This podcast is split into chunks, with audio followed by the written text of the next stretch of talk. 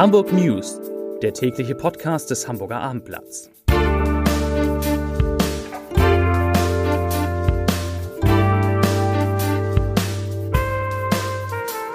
Moin, mein Name ist Lars Heider und heute geht es um die Demo gegen Rechtsextremismus, die morgen in Hamburg geplant ist, aber nicht dort stattfinden kann, wo sie eigentlich geplant war. Weitere Themen. Die A7 wird erneut teilweise gesperrt. Ein Bild von Udo Lindenberg bringt 75.000 Euro bei einer Versteigerung. Und jeder Hamburger kann schon jetzt seine neue Grundsteuer ausrechnen und jede Hamburgerin auch. Wie das geht, dazu gleich mehr. Zunächst aber wie immer die Top 3, die drei meistgelesenen Themen und Texte auf abendblatt.de. Auf Platz 3 neue Schaugewächshäuser für Planten und Blumen. Auf Platz 2 Achtung, Glätte, neuer Schnee und Sturmböen drohen und auf Platz 1 Demo-Verlegung per Trick, AfD reagiert auf Vorwürfe. Das waren, das sind die Top 3 auf abendblatt.de. Die für den morgigen Freitag angekündigte Großdemonstration gegen Rechtsextremismus und die AfD in Hamburg kann nicht wie geplant auf dem Rathausmarkt stattfinden. Die Kundgebung muss auf den Jungfernstieg verlegt werden. Der Grund, nach Darstellung der Organisatoren, die AfD habe für Freitagnachmittag eine Fraktionssitzung im Rathaus anberaumt. Hierdurch komme das Bannmeilengesetz zum Einsatz. Die sogenannte Bannmeile ist eine Schutzzone um die Sitzungsorte der Parlamente, die deren Arbeitsfähigkeit und Unabhängigkeit schützen sollen. Laut Hamburger Bannmeilengesetz dürfen Versammlungen auf dem Rathausmarkt nicht stattfinden, wenn die Bürgerschaft ihre Gremien oder Fraktionen tagen. Die Veranstalter der Kundgebung Hamburg steht auf, der Hamburger DGB sowie Unternehmer ohne Grenzen werfen der AfD in einer Pressemitteilung vor, das Bannmeilengesetz jetzt zu nutzen, um Protest gegen Rechtsextremismus auf dem Rathausmarkt zu verhindern. Und sie kündigen an, ich zitiere, wir werden so laut sein, dass auch die AfD-Fraktion uns nicht überhören wird. Die AfD reagierte auf die Vorwürfe ebenfalls mit einer Stellungnahme. Darin heißt es, ich zitiere, Genauso wie die Demonstranten das Recht haben, sich zu versammeln, haben auch unsere vom Volk frei gewählten Abgeordneten das Recht, sich jederzeit als Fraktion zu versammeln, um ihre parlamentarische Arbeit vorzubereiten und zu besprechen. Zitat Ende. Diese Arbeiten dulden keinen Verzug. Wegen eines Schadens an der Entwässerungsrinne des Bauabschnitts Altona müssen auf der A7 im Verschwenkbereich zwischen der Anschlussstelle Othmarschen und dem Elbtunnel gleich zwei Fahrstreifen für gut einen Tag gesperrt werden. Das teilte die Autobahn GmbH heute mit. Der Schaden müsse schnellstmöglich behoben werden, damit er sich nicht vergrößere und die Verkehrssicherheit gefährde, heißt es. Zwischen Sonnabend, das ist der 20. Januar 7.30 Uhr und Sonntag, 21. Januar 11 Uhr, steht deshalb in Richtung Süden nur somit nur ein Fahrstreifen zur Verfügung.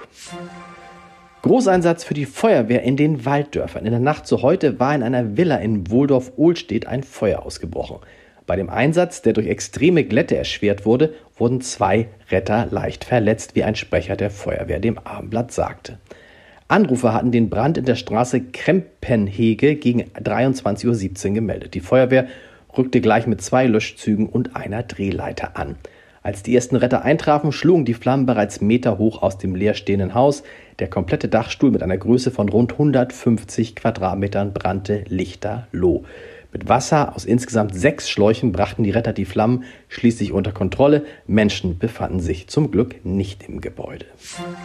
Die Versteigerung eines Gemäldes von Udo Lindenberg hat mehrere 10.000 Euro eingebracht. Das Höchstgebot für das Kunstwerk Wir ziehen in den Frieden lag nach Ende der Charity-Auktion bei 75.000 Euro. Das Geld soll dem Hamburger Verein Arche zugutekommen, der sich für Kinder und Jugendliche einsetzt. Die Arche gibt es deutschlandweit. In Hamburg ist der Verein in den Stadtteilen Jentfeld, Billstedt und Harburg aktiv. Eines der aufwendigsten und wichtigsten Projekte der Hamburger Finanz- und Steuerpolitik geht auf die Zielgerade. Bis Mitte des Jahres will der Senat den Hebesatz für die neue Grundsteuer beschließen sodass dann klar wird, welche Kosten mit Inkrafttreten der Reform Anfang 2025 auf die Besitzer von mehr als 420.000 Immobilien in der Hansestadt zukommen. Indirekt betrifft dies auch alle Mieterinnen und Mieter, denn Vermieter dürfen die Steuer auf sie umlegen. Klar ist, es kann für die Betroffenen teurer oder günstiger werden, in Einzelfällen auch erheblich. Gewissheit werden die Immobilienbesitzer erst haben, wenn der endgültige Steuerbescheid bei ihnen eingeht. Deren Versand soll aber erst rückwirkend im März 2025 beginnen. Die gute Nachricht, wer darauf nicht warten will, kann selbst errechnen, wie hoch seine Grundsteuer künftig ungefähr sein geht. Wie das geht, lesen Sie jetzt auf www.armblatt.de. Und zum Podcast-Tipp des Tages. Katharina Fegebank, zweite Bürgermeisterin und Wissenschaftssenatorin unserer schönen Stadt, hat jahrelang so eng wie wenige andere Politikerinnen mit Olaf Scholz zusammengearbeitet. Und sie ist jetzt in dieser Woche zu Gast in unserem Scholz-Update und warnt davor, den Kanzler trotz seiner schlechten Umfragewerte schon abzuschreiben. Denn zu den größten Stärken von Olaf Scholz gehöre der Umgang mit Rückschlägen und Niederlagen, die er besser wegstecke als viele andere Politiker, so fähige Bank. Sie sagt wörtlich, ich zitiere, deshalb finde ich die aktuellen Debatten gerade ganz interessant. Die Ära und Kanzlerschaft von Olaf Scholz ist noch nicht vorbei, vielleicht noch lange nicht vorbei. Zitat Ende. Das komplette Gespräch hören Sie unter www.abendblatt.de slash podcast und wir, wir hören uns morgen wieder mit den Hamburg News um 17 Uhr. Bis dahin. Tschüss.